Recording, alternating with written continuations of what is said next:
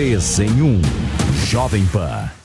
Olá, ótima tarde para você, minha excelência. São 5 horas em ponto nesta segunda-feira. O 3 em 1 está chegando, começa aqui na programação da Jovem Pan News e vai até às 6 com muita análise e debate sobre os principais assuntos da política nacional. E o Ministério da Cultura e o IFAM, o Instituto do Patrimônio Histórico e Artístico Nacional, estão estudando a construção de um memorial remetente ao dia 8 de janeiro, quando alguns extremistas invadiram e depredaram prédios públicos na Praça dos Três Poderes. O projeto está sendo conduzido conduzido pela atual ministra da Cultura, Margarete Menezes, e dentro de algumas semanas nós teremos aí algum tipo de novidade. O ministro Alexandre de Moraes, do Supremo Tribunal Federal, concedeu hoje liberdade provisória a mais 130 homens denunciados por envolvimento nos atos de 8 de janeiro, acusados por crimes como incitação ao crime e também associação criminosa.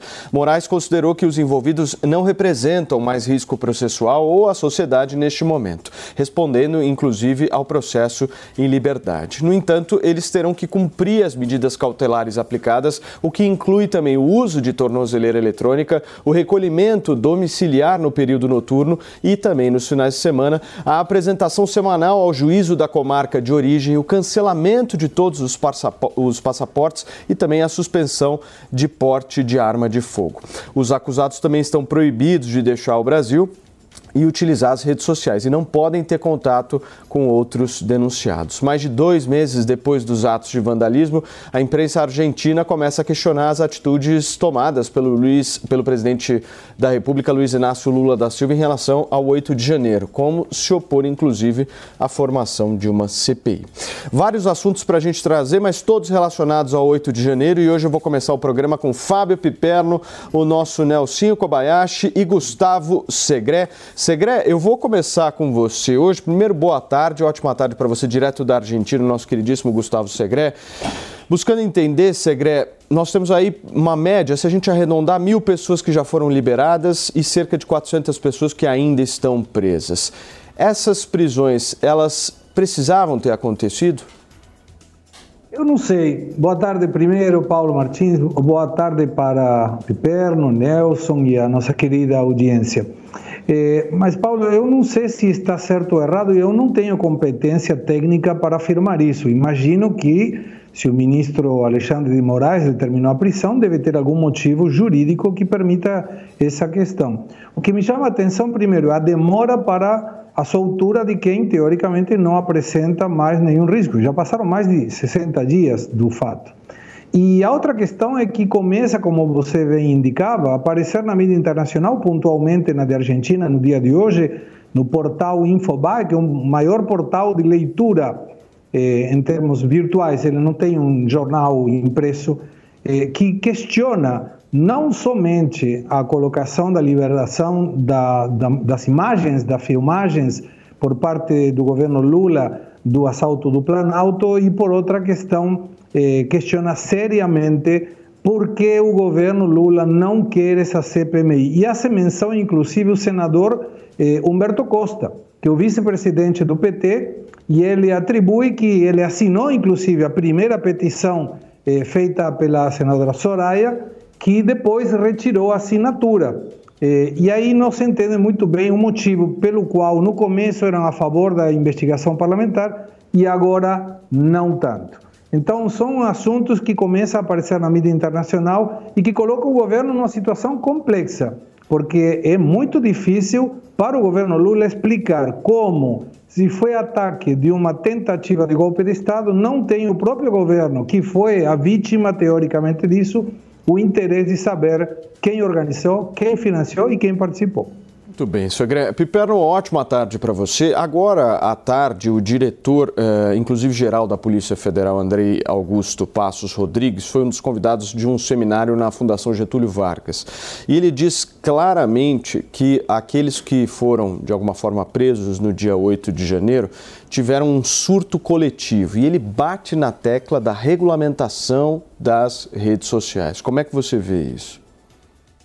Boa tarde, Paulo Matias, Segre, Nelson, nossa audiência.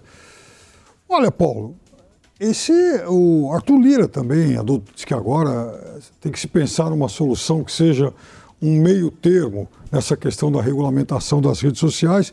sem que eu entenda muito o que, que queira dizer isso. Né? E muitos países também estão tateando em relação a essa questão, porque é claro que, de um lado, se, o, se houver algum tipo de restrição ou de aperto, é óbvio que se estaria exatamente atacando uma forma de liberdade de expressão. Da mesma forma que, ao se permitir que as redes se, uh, elas continuem como terra de ninguém, opa, você pode inclusive chegar a extremos de estimular atos como o 8 de janeiro, como a invasão do Capitólio. Então não é um assunto fácil, ninguém tem a fórmula mágica para se resolver esse tema. Esse tema é muito sensível e esse tema é muito novo aí nas sociedades modernas. Porque você veja, por exemplo, em relação ao 8 de janeiro, né, foram presas aí 1.400 e tantas pessoas, hoje acho que tem 502 que ainda permanecem presas, aquelas que provavelmente cometeram as maiores infrações, e é óbvio que também todas essas pessoas estão sendo investigadas aí individualmente, né? estão se recolhendo provas e indícios é, em relação a cada um deles para saber quem é que pode ser solto, e aliás, muita gente já foi. Quem é que vai ter que usar algumas medidas, em, em relação a quem a justiça vai adotar medidas restritivas e quem vai continuar preso de forma preventiva para resolver esse para responder esse processo. O Piperno, posso trazer a claro. fala aqui do diretor-geral da é. Polícia Federal hoje, agora há pouco, inclusive, uma fala bem fresquinha da participação dele no seminário da Fundação Getúlio Vargas, né? O senhor já vou aproveitar e passar para você emendando nessa fala. Ele diz o seguinte: abre aspas, não se pode falar em, em liberdade absoluta nas redes sociais se não existe direito absoluto. Posso usar como exemplo, e aí ele traz uma fala forte em relação ao 8 de janeiro, ele usa a expressão surto coletivo que aconteceu em Brasília e que, segundo ele, nasceu nas redes sociais no dia 8 de janeiro, que foi a maior prisão coletiva da história do Brasil e talvez do mundo, e que as pessoas não se deram conta das responsabilidades do que fizeram no mundo real. Ele usa essa expressão, Nelson, surto coletivo. Pois é, infelizmente, né, Paulo? Tudo agora é coletivo quando a gente deveria tratar as coisas como responsabilidades individuais. Primeiro, muito boa tarde a você, ao Piperno, ao Segre, a toda a nossa querida audiência. O que a gente vê nesses dias todos aí, nos últimos dias pelo menos, que a gente vê todos os dias o Supremo Tribunal Federal soltando pessoas. No Dia das Mulheres soltaram as presas, a hoje solta mais 130 pessoas que estavam presas, e tudo de acordo com o que o Piperno disse agora mesmo está todo mundo preso e agora vai vendo quem tem condições de ser solto.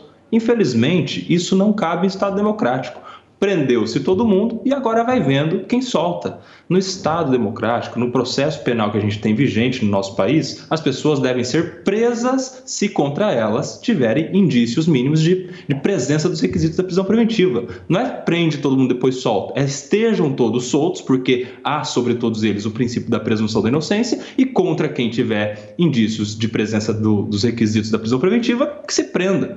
Agora é, é estranho, né? Porque para essas pessoas, essas 1.500 pessoas, que foram presas, vai lá, prende todo mundo, depois vê quem solta. Mas por que, que não vai, então, a polícia, o Ministério Público e o próprio Supremo Tribunal Federal, que é muito proativo nessas questões do dia 8, por que, que não vai, por exemplo, numa biqueira, num morro, e prende todo mundo e depois vê vendo quem solta? Por que, que não vai no Congresso Nacional, no plenário da Câmara dos Deputados e no próprio Senado Federal, prende todo mundo e depois vê quem solta? Por que, que num esquema de corrupção não, não há o mesmo tratamento? Porque para todos estes outros traficantes, é, corruptos e tal, vigora o princípio da presunção de inocência e o devido processo legal. Mas contra esses do dia 8, não vigora. Enfim, a gente tem um tratamento de exceção que pressupõe a existência de um estado de exceção, o que não é aceito em democracia. E veja só, tudo em nome da própria democracia. Em relação a isso que você falou, Paulo, dessa preocupação com a liberdade de expressão, de que não é um direito absoluto, de fato não é um direito absoluto. Aliás, poucos são os direitos absolutos, né? De, há quem diga que o único direito absoluto é o direito do pensamento, que daí você pensa o que quiser. Outros dizem que o único direito absoluto é, na verdade, o da dignidade. Mas Todos os outros há limites, e inclusive o da liberdade de expressão, que merece uma atenção do Estado para limitar e responsabilizar as pessoas pelo que elas falam, mas nunca para impor censura prévia, nunca para bloquear redes indistintamente, porque senão a gente vai ter alguém com o monopólio da verdade na mão. Isso é muito perigoso. O Piperno, eu vi que você me pediu a palavra, mas resumindo aqui o que o Nelson está dizendo, a gente poderia pensar que nós tivemos prisões em excesso justamente para se desvendar os verdadeiros criminosos. Agora, do ponto de vista jurídico, isso não é inconstitucional? Eu não entendi esse, essa história das prisões em excesso, até porque houve flagrante. Houve gente que invadiu, né? Invadiu a sede do poder. Então, essas pessoas estavam lá, filmadas, fotografadas, algumas inclusive naquele momento, inclusive, elas foram, tiveram é, a sua, já a sua liberdade limitada pela Polícia Federal que estava lá, pelos, né, claro que algumas tiveram o privilégio, segundo vários depoimentos, de poder ir embora, de uma forma, inclusive, de um, é, gozando de um, de um privilégio por parte aí do, até mesmo de pessoas que deveriam estar lá é, imbuídas de fazer a repressão, pelo menos de proteger o poder. Mas, enfim, essa, é uma segunda questão. Agora, tinha muita gente lá que foi presa em flagrante. Então, essas pessoas foram presas e depois disso, depois das devidas investigações, até porque elas tiveram seus sigilos, inclusive, quebrados. Né? Essas pessoas tiveram as, sua, as suas conversas telefônicas é, avaliadas aí pela, pela, polícia, pelos organismos aí de, de segurança, que julgaram se elas deveriam continuar ou não, se caberiam mais investigações ou não. Agora, pessoas é, que tiveram suspeitas que até aqui não tiveram, é, elas, elas têm suspeitas menores recaindo sobre elas, elas foram embora e continuarão respondendo ao processo. Então não é que houve prisão aí de baseada sem nenhuma razão. Houve sim muita gente que estava lá invadindo o centro do poder e que acabou sendo presa. Eu não ouvi você e vi que o Segredo também pediu, mas vamos pela ordem aqui, por favor, Coban. Sou eu, rapidinho. É só que o fato de pessoas terem sido presas em flagrante não, não indica que elas devam ser presas preventivamente. Aliás, o Código de Processo Penal não diz que é requisito da prisão preventiva ter sido preso em flagrante. Por isso mesmo é que a lei, a lei determina que em 24 horas a partir da prisão em flagrante haja uma audiência de custódia e aí, na audiência de custódia, o juiz que preside aquela audiência vê se converte em, em preventiva ou se solta. Neste caso, nem essa autoridade foi dada a esses juízes delegados que presidiram essas audiências. Eles não tinham poder, por força de decisão do Supremo Tribunal Federal, de, diante de uma ilegalidade, soltar. Veja se isso não é uma afronta, não é assim um desprezo a todos os princípios básicos do direito processual penal e do próprio direito constitucional. Era só esse o destaque. Muito bem. Segre. Sim, rapidinho, duas, dois comentários. A primeira, esse comentário que passou meio assim por cima sobre a menção do controle das redes sociais. Uma das menções que fez Arthur Lira foi entre a democracia e a liberdade de expressão. Não é uma coisa que se antepõe à outra, são duas coisas que andam juntas. A liberdade de expressão é uma característica da democracia. Se não pergunta para países que moram na ditadura se eles podem se expressar livremente. E a resposta é não. Então, não me parece válido que o presidente de uma das câmaras mais importantes, legislativamente falando, mais importante do país, pode expressar que a necessidade de regulamentar redes sociais seja para encontrar um equilíbrio entre a democracia e a liberdade de expressão. E por outro lado, mantenho a minha frustração em que em 2017 o Movimento de Liberação Sem Terra fez exatamente a mesma coisa que no dia 8 de janeiro, em que o governo da época Temer foi solicitado a deixar o, o poder pelo Movimento de Liberação Sem Terra, claramente alinhado com a esquerda, e naquele momento, para atuais dirigentes do governo, era um ato político. E agora é uma tentativa de golpe de Estado. Tem um princípio tributário e jurídico que diz o princípio da isonomia. Todos somos iguais perante a lei. Mas nesse caso em particular, esse princípio não bateu. Muito bem. Piperno, eu vi que você gostaria de comentar essa fala do Segré. Antes de qualquer coisa, da gente continuar a nossa discussão aqui no 3 eu preciso fazer um anúncio importantíssimo, porque a Jovem Pan, neste momento, tem o seu novo diretor de redação da sucursal Brasília. E eu tenho a honra aqui de apresentá-lo, mais conhecido por todos nós como Cláudio Dantas. Tudo bem, Cláudio? Tudo bem, Paulo? Tudo bem? Seja muito bem-vindo à nossa casa. Eu que agradeço. É um prazer estar aqui. É um prazer integrar o time da Jovem Pan. Só talentos é, e vamos trabalhar. A TV lá em Brasília tem aí uma avenida de trabalho, né? A gente poder trazer informações para vocês diretamente né, da capital da República, diretamente do centro do poder. O Cláudio, onde que nós poderemos ver seus comentários ao longo da programação da Jovem Pan? Eu vou comentar no Pingo nos Is. Legal. É, e vamos fazer aí algumas inserções ao longo da programação. Quando você quiser, eu estou aqui também. Posso te pedir uma palhinha rapidamente aqui no 3 Claro. Como é que você viu essas liberações hoje desses mais 130 presos aí, promovida pelo ministro Alexandre de Moraes? Perfeito. É, eu acho que o Moraes está está tá sendo obrigado a fazer essa liberação a conta-gotas, né, após uma prisão em massa, que é uma coisa que é, nunca se viu na história do país, é, e que criou uma série de problemas, uma, uma série de questões, impôs ao próprio Moraes, ao próprio Supremo, eu acho que a, a, toda a sociedade brasileira uma série de desafios, né? porque eh, não há nada que respalde esse tipo de, de decisão, é uma decisão excepcional e a gente precisa ter, em qualquer processo jurídico, você precisa ter a individualização das condutas, né? você precisa indicar o que cada pessoa fez para que haja uma, uma denúncia, para que essa pessoa seja processada e para manter é, esse pessoal na cadeia é preciso uma justificativa muito forte. Quer dizer, eles têm algum, eh, eles oferecem algum risco ao próprio processo? É, não me parece que, que ofereçam. Então, é, o, o Moraes está sendo obrigado pelas circunstâncias, a fazer essa liberação, porque virou um grande imbróglio, um imbróglio é, realmente jurídico Sem dúvida. que precisa ser resolvido. Tá aí a palhinha de Cláudio Dantas aqui na programação da Jovem Pan News e ele sendo super gentil de estar aqui com a gente no 3 Obrigado, viu, Cláudio? Boa sorte, bom trabalho. Então a gente te vê nos pingos, nos isso. E eu te faço uma sugestão, né? O nosso Gustavo Segré, né? O Cico Kobayashi, você tem que ouvir os comentários de Fábio Piperno. Esses comentários você vai gostar bastante. Nosso queridíssimo Maravilha. Cláudio Dantas participando aqui com a gente da programação da Jovem Pan. Obrigado. Senhores, vamos voltar naquela discussão que nós estávamos, Piperno, porque eu vi que você estava um pouco insatisfeito aí com as Não, falas, não. tanto do Segré quanto do Nelson Kobayashi, mas de maneira nenhuma querendo abalar o clima saudável que a gente estipulou. De forma nenhuma. O Segredo lembrou um episódio muito importante ocorrido em fevereiro de 2017, quando, de fato, um grupo de manifestantes do Movimento Sem Terra invadiu o Ministério da Fazenda. Muito bem. É claro que foi uma ação que poderia, deveria, e não sei se motivou algum tipo de punição.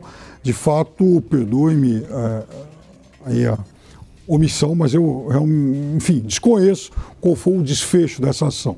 Mas é fato também que, é, que foi uma ação muito, mas extremamente diferente do que aconteceu no 8, no 8 de janeiro. Lá, na verdade, foi um protesto contra a reforma da Previdência. Então, o fato de ser um protesto deu a esses manifestantes o direito de invadirem aquele espaço? É óbvio que não. E por isso, é, eu imagino que providências tenham sido tomadas no sentido de é, atribuir a eles algum tipo de punição. É muito diferente do que aconteceu agora, quando, inclusive, houve uma clara tentativa de ruptura uma, um, um claro atentado à Constituição, no sentido de promover o fim do Estado de Direito.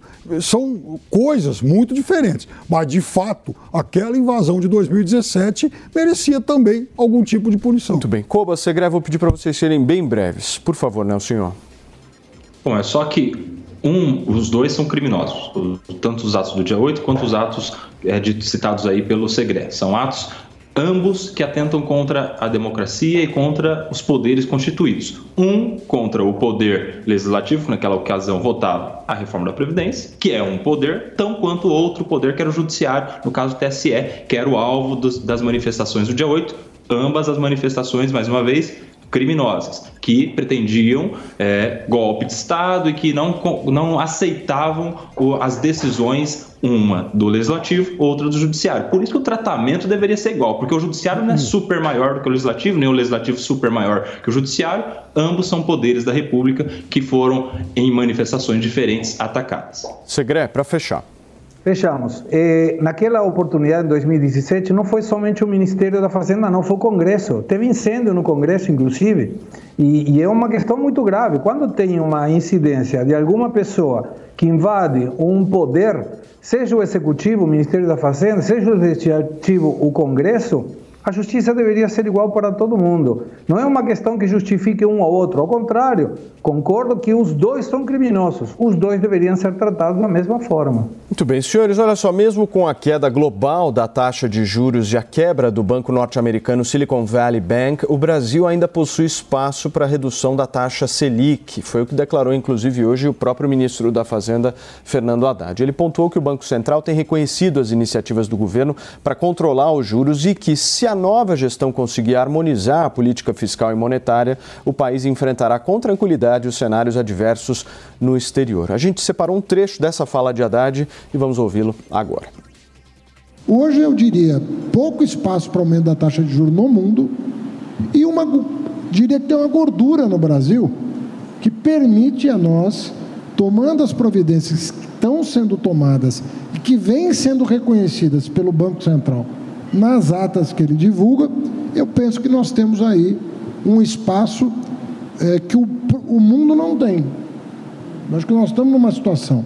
Primeiro, nosso sistema bancário, como você mencionou, nós temos um sistema bancário que é muito é, robusto do ponto de vista da sua governança, da sua, da sua regulação interna, é, a gente cumpre os acordos internacionais, Basileia 1, Basileia 2, com folga, né?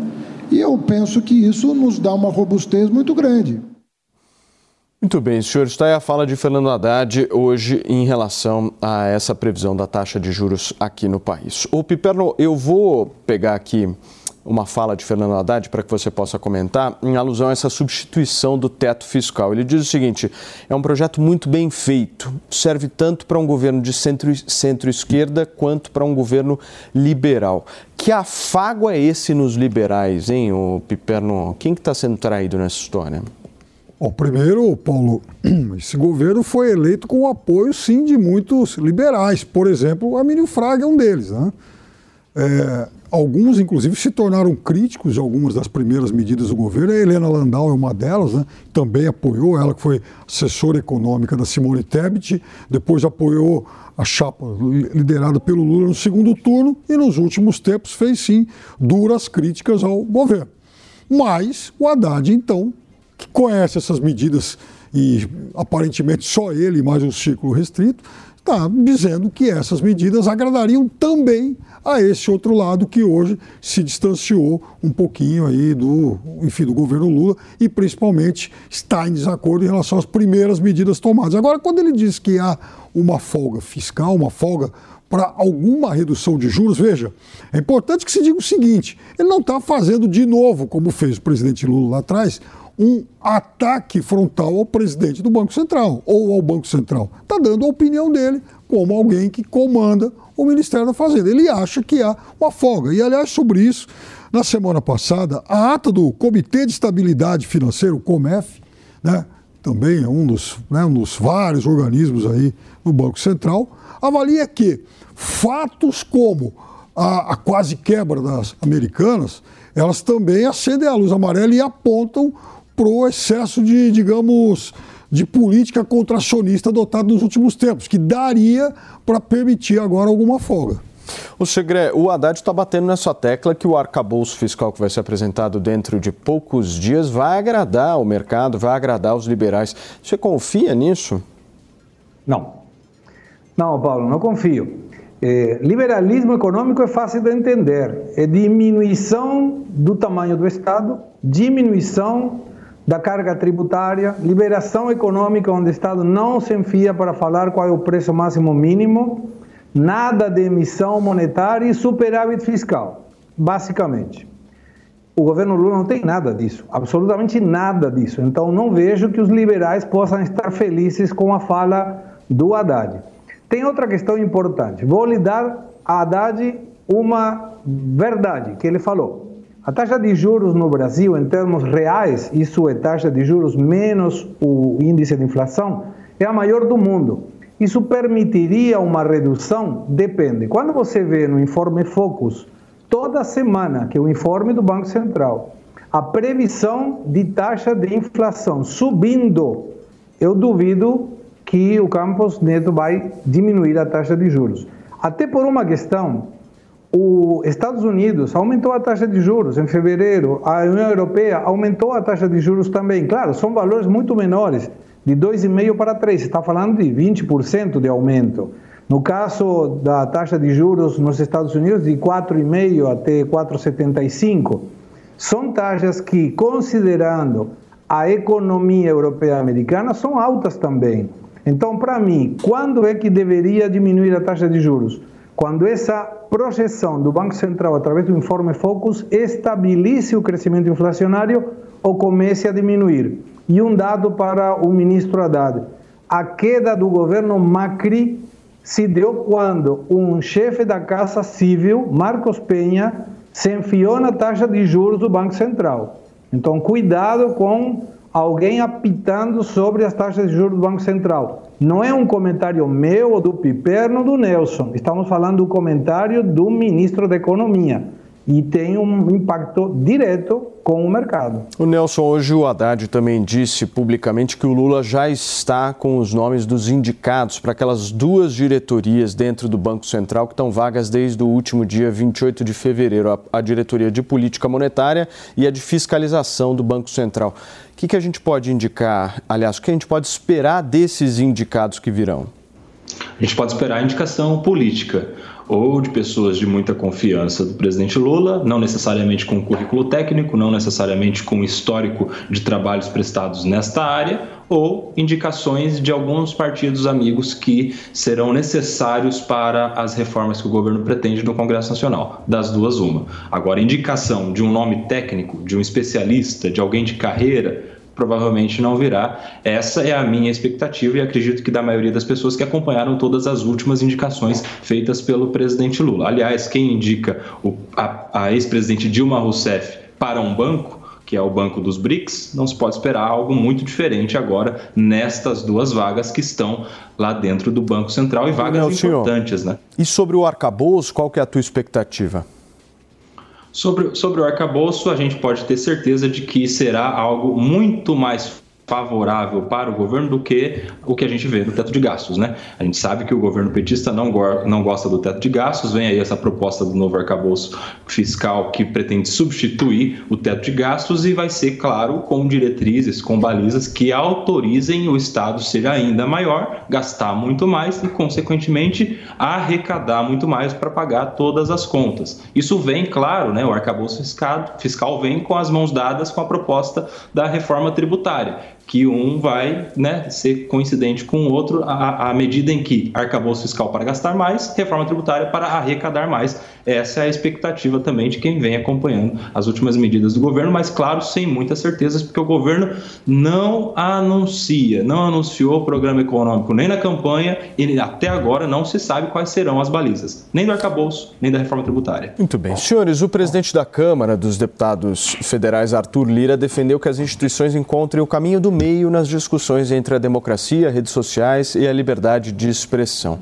Na visão dele, os poderes da República devem buscar o equilíbrio como uma forma de encontrar estabilidade política e o progresso social e também econômico. Arthur Lira ponderou ainda que as redes sociais são veículos da liberdade de expressão e da democracia, mas que as manifestações feitas nas plataformas podem facilmente ser restringidas. Abre aspas, com um mero clique, ressaltou ele, foi o que disse Arthur Lira. Essas declarações do presidente da Câmara aconteceram durante um seminário, o mesmo seminário que eu mencionei aqui com a participação do diretor-geral da Polícia Federal, da Fundação Getúlio Vargas, que contou com a presença aí de vários outros parlamentares e personalidades dos três poderes, como também os ministros Alexandre de Moraes e Gilmar Mendes do Supremo Tribunal Federal. Segre, vou começar por você essa, porque ele está dando é, alguns indicativos nisso. Né? O primeiro indicativo é de que quem vai mandar é o Centrão, isso de uma maneira muito clara, o poder central aí. E o segundo indicativo talvez seja também uma indireta ao fato do Nicolas Ferreira ter feito aquele discurso, né? Ele até foi a público dizendo que a Câmara dos Deputados não servirá de palanque para extremismos. Como é que você viu isso? Ah, ele está certo. O Centrão vai começar a cotar mais alto. Isso é fato. Já estamos enxergando isso.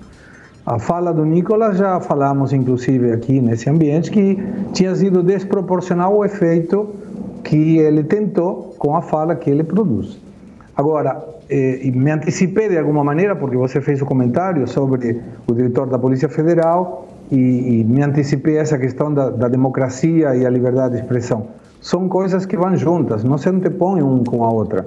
E eu lembro quando estudei na universidade a divisão dos três poderes, o espírito das leis, o Barão de Montesquieu, a colocação específica dos três poderes era para controlar uns aos outros. Não devem, não precisam ser amigos, eles têm que cada um fazer a sua tarefa. E os três garantir que é muito melhor a liberdade dos três poderes que a teoria da dominação de Max Weber, que é muito mais fácil fazê-la quando você regulamenta as redes sociais.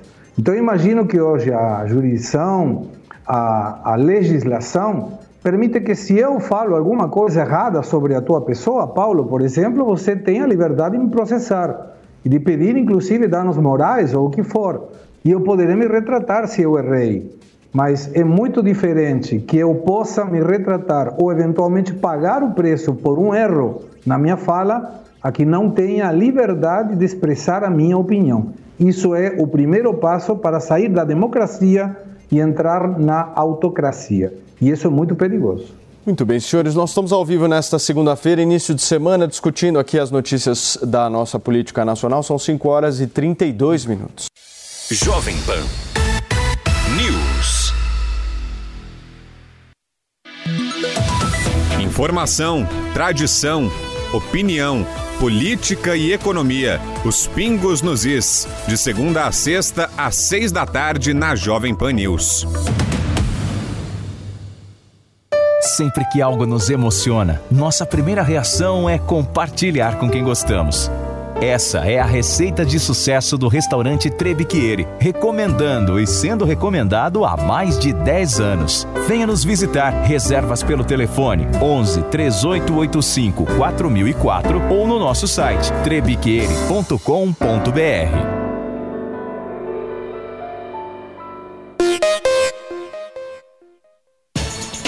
tá embarcando no mundo de apostas esportivas e não sabe por onde começar? Então conheça o vaidebob.com. Simples, fácil e intuitivo, o site te oferece as melhores odds do mercado e tem mais. Nas redes sociais, arroba vai de Bob, você tem postagens diárias sobre as principais disputas e dicas para fazer aquela fezinha. Muita gente acha que apostar é um bicho de sete cabeças, mas agora que você tem o Vai de Bob, fica relax. Então já sabe, na dúvida, vai de Bob! Você já ouviu alguém chamar uma empresa de unicórnio? Unicórnios são empresas avaliadas em mais de um bilhão de dólares. Já imaginou investir numa empresa com esse potencial? Então junte-se à Jovem Pan na caçada do próximo unicórnio. Chegou Unicorn Hunters, o reality show que é sucesso nos Estados Unidos e na América Latina, agora no Brasil e aqui na Jovem Pan News. Unicorn Hunters. Assista, faça sua avaliação e acesse unicorn.com para investir no próximo unicórnio. Unicorn Hunters. Todo domingo às 5 e meia da tarde na Jovem Pan News e na Panflix, onde e quando você quiser.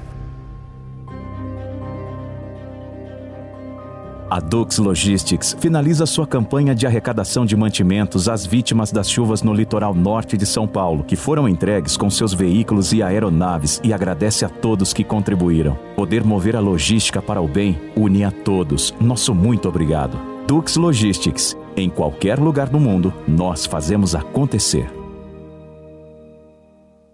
A Jovem Pan News chegou à TV e para assistir a nossa programação é muito fácil.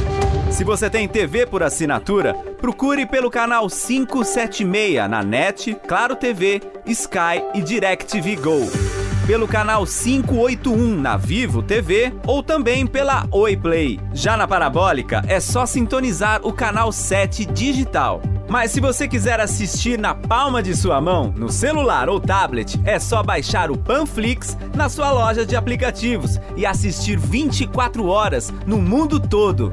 Jovem Pan News.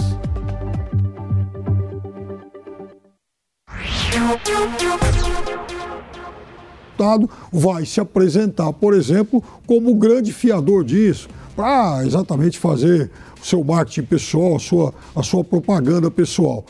Então, e aí entra uma parte disso também no, naquele bolo ao qual ele teria direito, entre aspas, de nomear, de pelo menos dirigir. Eu acho o seguinte, esses expedientes eles são muito ruins. Agora, à medida em que o Congresso foi empoderado, como eu não nasci ontem, estou totalmente consciente de que isso não vai ser revertido nunca mais. Vejam só, trazendo alguns números aqui para a gente poder uh, entender, para vocês que chegaram agora aqui na rádio, são 5 horas e 35 minutos, a gente está conversando sobre esse novo recurso, que aí o Piperno vai pensar no nome, o segredo também, o nosso Nelson Kobayashi, que não é o orçamento secreto, mas é algo novo, atualizado e absolutamente superior ao que foi no passado em relação aos gastos com emendas parlamentares. Essas emendas parlamentares, elas têm dois tipos, né, meu querido Kobayashi? As uh, que o governo é obrigado a pagar e as que o governo não é obrigado a pagar, ou seja, as impositivas e aquelas que o governo pode fazer algum tipo uh, de articulação ou não. As que o governo são obrigado, eh, são eh, o governo é obrigado a pagar, nós estamos falando aqui de 21,2 bilhões de reais só de emendas individuais, mais as 7,7 bilhões de reais em emendas de bancada. Então, quase aí 30 bilhões de reais desses 46 o governo ele é obrigado a pagar. E aí ficam uh, esses outros 10 bilhões aproximadamente aí para uma certa articulação política. O Nelson, ponto muito objetivo por aqui. O discurso do Piperno te convenceu? De jeito nenhum, né? De jeito nenhum. Se, se tá no governo Lula, tem passação de pano do Piperno. Não é a mesma crítica, né? Assintosa como se fosse o Bolsonaro. Imagine se fosse o Bolsonaro, né? Mas vamos lá, vamos nos lembrar sobre a decisão do Supremo Tribunal Federal, agora, no final do ano passado, que declarou a inconstitucionalidade do orçamento secreto. A gente precisa se lembrar que foram dois os fundamentos constantes no voto condutor da ministra Rosa Weber, que foi acompanhado pela maioria do Supremo Tribunal Federal, tornando-se então a decisão definitiva. Quais são os fundamentos que tiraram a existência do orçamento secreto? Quais foram os fundamentos que serviram de base para a decisão que declarou a inconstitucionalidade? Primeiro, a falta de transparência, que é o que o Piperno critica com muita razão, que não tinha publicidade devida, é, que é um princípio da, da administração pública constante no artigo 37 da Constituição. Não era público, né? era tudo muito no bastidor e isso ofende a, aos princípios da administração, por isso é inconstitucional. Mas tem outro fundamento importante que serviu de base no voto que venceu no STF, que é o fato da, do, de um poder, que é o legislativo, participar muito da fatia do orçamento que é do executivo. Isso ofende a separação dos poderes, né? Esse tanto de bilhões de, de, de reais que saem da mão do executivo, da administração, da gestão do poder executivo, que é o embuído constitucionalmente de gerir o dinheiro público, passando para a mão de outro poder, fere essa separação. A ministra Rosa Weber ela usa um termo até interessante para falar sobre isso. Ela fala o seguinte: a balcanização do orçamento, ou seja, o dinheiro público colocado num balcão para os parlamentares, né? que deixa de atender a critérios objetivos de distribuição, leva à desestruturação de serviços e políticas públicas essenciais, ou seja, aquilo que o governo poderia com assertividade, com estudos, com participação de ministérios, diante da necessidade da população, destinar fatia por fatia, é um tanto para a saúde, um tanto para saneamento, um outro tanto para educação, enfim. Esse poder é tirado da mão do, do, Poder Executivo na medida em que parte disso gigantesca, na, na, na casa dos bilhões que você já citou, Paulo, fica disponível para os deputados escolherem livremente para onde eles vão mandar, só com finalidade eleitoreira, claro, né? Que vai mandar para sua base, não que lá na base não seja o lugar que mais necessite, mas que lá na base é onde as pessoas vão ver Sim. que o deputado está mandando dinheiro para lá e eles vão ganhar mais votos. É, Infelizmente, essa decisão é inconstitucional. Basicamente, para a nossa audiência audiência entender, houve um aumento significativo aí da quantidade de recursos desses orçamentos e ficou distribuído aí 25% à livre escolha do governo para fazer uma articulação e os outros 75% os deputados são ah, acariciados aí com Lembrando que esse orçamento certo? foi aprovado lá atrás. Muito bem. Segredo, daqui a pouquinho eu quero ouvir o seu comentário, mas antes deixa eu acionar aqui um dos homens mais refinados desta emissora, o nosso queridíssimo Vitor Brown já está preparado, porque daqui a pouquinho, às 6 horas, coladinho com o 3 em 1, Brown comanda um dos maiores e melhores programas de debate político do Brasil. Só não vou falar que é o melhor, Brown, porque você é. sabe, né? A concorrência é grande, né? Mas estamos nos dois melhores. Isso acho que dá para falar, né, Paulo? Sem falsa modéstia. Boa tarde para você, pra turma toda aí da bancada, o Segré, o Kobo, o Piperno e todo mundo que tá ligado aqui no 3 em 1. É isso, já já tem os pingos nos is. E a gente fala da afirmação do senador petista Humberto Costa, que confessou que o PT vai investir pesado contra a CPMI do 8 de janeiro.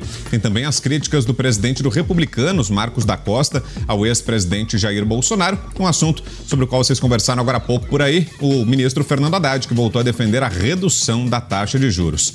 Isso e outros assuntos, esses e outros assuntos, daqui a pouquinho, com os comentários do Tiago Pavinato, do Roberto Mota, do Alan Gani e do reforço que vocês anunciaram aí agora há pouco, né, Paulo? Cláudio Dantas já está aqui comigo na bancada. Daqui a pouquinho estaremos todos juntos em Os Pingos nos Is. Já já começa a nossa transmissão no YouTube, pouquinho antes das seis, no YouTube e na Panflix, seis em ponto, logo depois do 3 em 1 na TV e no rádio. Paulo. Sensacional, Brown. Obrigado mais uma vez pela sua participação. Então tá dado o recado do nosso queridíssimo Vitor. Às 6 horas, coladinho com o 3 em 1. Você acompanha aqui na programação Os Pingos Nuzes. Coloca o nosso time na tela, Edu, por favor, para a gente voltar à nossa discussão, porque eu vi que você estava uh, ah, um pouco irritado com o Piperno, o Segre. Eu quero entender o porquê.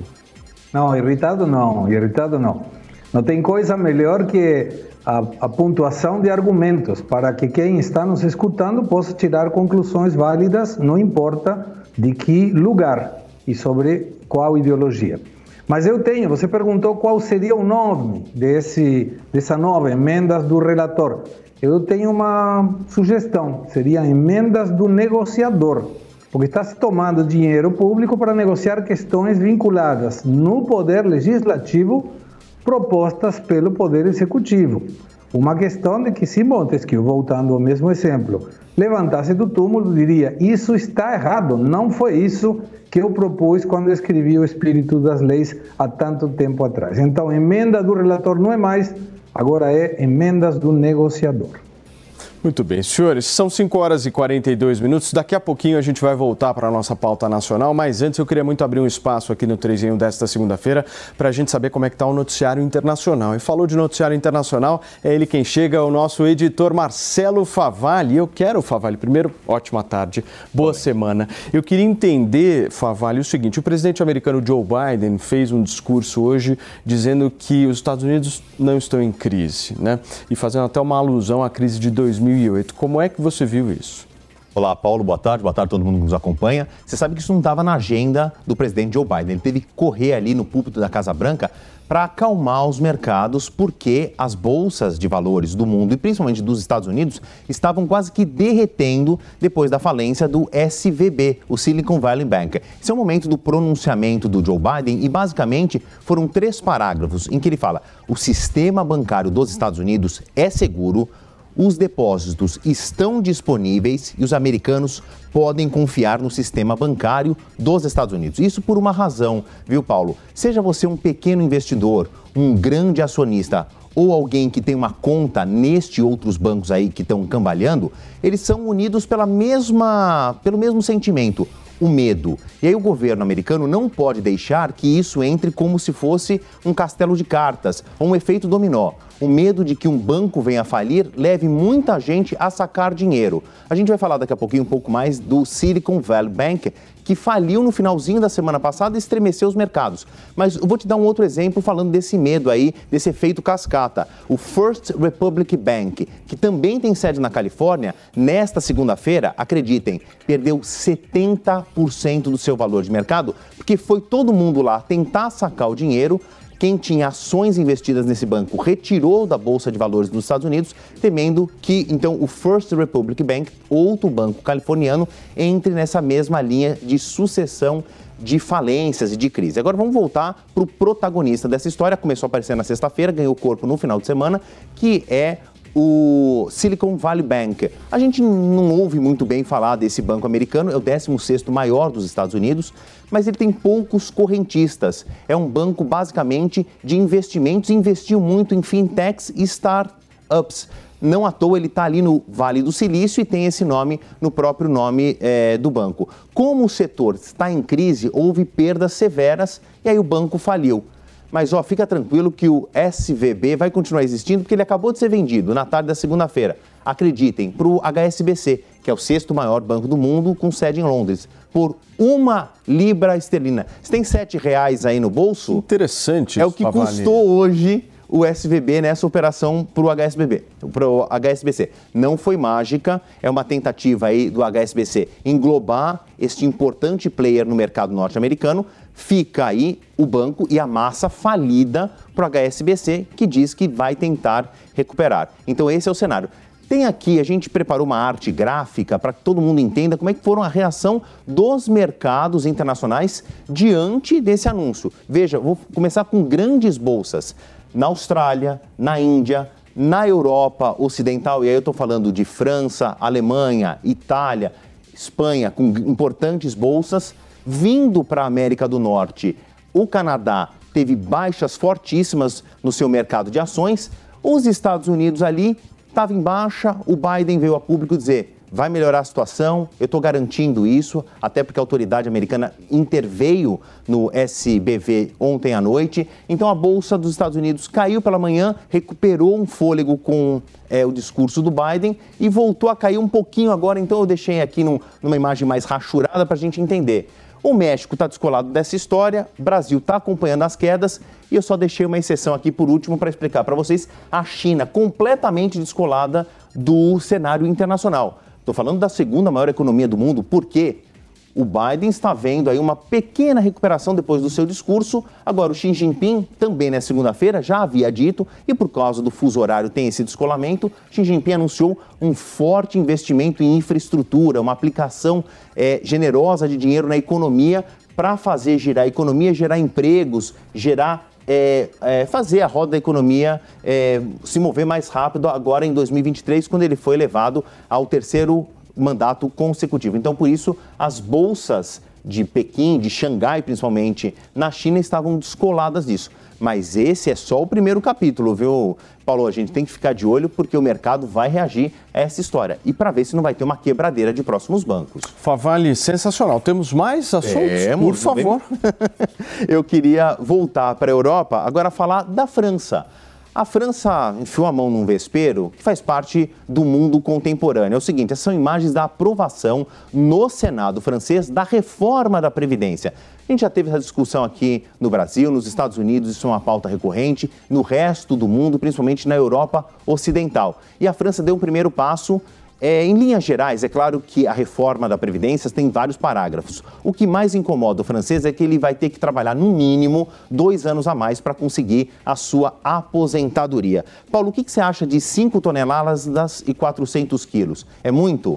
É, depende do ponto de vista sempre, né, meu querido Favalli? Tá bom. 5 toneladas e 400 quilos, 5.400 quilos de lixo acumulado Nossa. na capital Paris. Por quê? Porque por conta dessa aprovação, os sindicatos foram acionados e os garis, o Departamento de Recolhimento de Lixo da capital francesa, entrou em greve e já tem aí mais de 5 toneladas de lixo acumulado nas ruas. Isso porque os garis estão reclamando, principalmente porque, além de trabalhar mais tempo, eles não ganharam nessa reforma da Previdência alguns quesitos que eles estavam reclamando, porque é um, uma profissão insalubre, eles queriam ter mais regalias, não só não ganharam as regalias, como perderam o direito aí de se aposentar mais cedo, vão ter que trabalhar mais. Já passou no Senado, vai voltar para a Assembleia, o que a gente chamaria aqui de Câmara dos Deputados Federais. Talvez haja mudanças no texto, se houver, tem mais uma rodada de votação no Senado até que seja sancionado pelo presidente Emmanuel Macron. Mas essa aprovação no Senado já é um indicativo de que a proposta do presidente Emmanuel Macron deva avançar. E para encerrar, a gente volta aqui para o Brasil com um olhinho lá na Europa Ocidental, que está acontecendo em Belo Horizonte, o 39º encontro, um fórum econômico que reúne empresários de Brasil e Alemanha. E claro que na pauta desse encontro, lá na capital mineira, surgiu aí a proposta que já é debatida há 24 anos de uma integração entre Mercosul e Alemanha. A Alemanha é a maior economia da Europa e, obviamente, a maior economia da União Europeia. Para os empresários alemães, é muito importante, segundo eles, essa integração. Cairia em 85% as taxas de importações de produtos europeus, alemães entram nessa lista, obviamente, para o Mercosul. Só que é muito difícil passar. Além de ser aprovado no parlamento do Mercosul e da União Europeia, cada país vai ter que aprovar isso paralelamente. Os franceses não estão gostando muito dessa ideia e na semana passada, os Países Baixos, que a gente conhece melhor como Holanda, apresentaram uma moção, os parlamentares apresentaram uma moção pedindo que o parlamento do País Baixo e também do resto da União Europeia não votem esse acordo. Por quê? Porque com a diferença das moedas, dos pesos aqui da América Latina e do real em comparação ao euro, os nossos produtos são muito baratos lá. E aqui a gente tem coisas de muita qualidade: vinhos, frutas, carne que chegariam lá muito barato e derrubariam os mercados e os produtores locais. É uma queda de braço, Sim. tem perdas e ganhos, Paulo, mas ainda tem muita água para passar debaixo dessa ponte. Tá aí o nosso queridíssimo Marcelo Favalli atualizando um pouquinho a editoria internacional aqui do nosso 3 em 1. Obrigado, Favalli. Um abraço para você. Tchau, tchau. Senhores, deixa eu pegar esse trecho aqui do Favalli. Para vocês que nos acompanham na Jovem Pan, são 5 horas e 51 minutos desta segunda-feira. Jovem Pan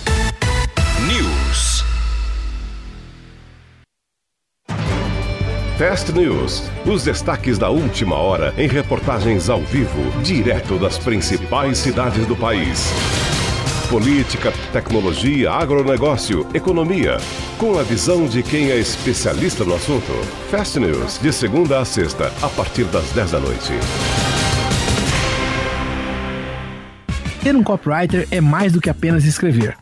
Você precisa ser capaz de escrever com clareza, mas também precisa saber como deixar os outros entusiasmados com a sua marca e seus produtos. Meu nome é Rafael Bertoni e eu vou te ensinar tudo sobre copywriting e vendas no meu novo curso Seja um Copywriter.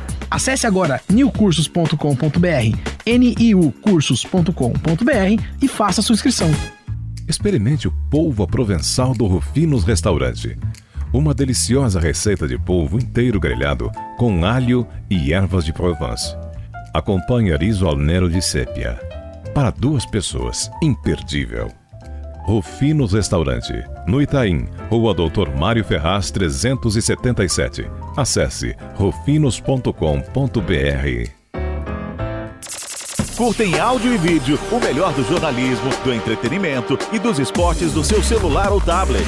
Panflix. Assista onde estiver, na hora que quiser.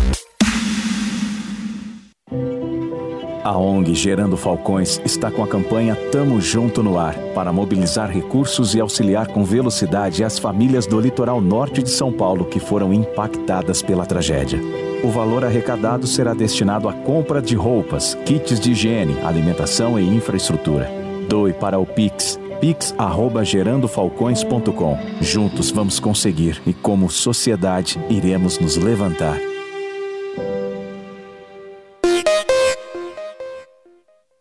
Diante do cenário atual, onde vivenciamos uma alta disseminação de doenças, é necessária a adoção de hábitos de limpeza mais rigorosos. Para auxiliar a higienização da sua empresa, a Gocil oferece soluções completas com inovação e excelência operacional. A Gocil integra tecnologias e profissionais qualificados, com um modelo de gestão desenhado especificamente para a rotina do seu negócio. Para saber mais, acesse gocil.com.br ou ligue 11 2678 0600. Gocil, a maneira mais segura de confiar. Suas manhãs na Jovem Pan News, às 6 horas.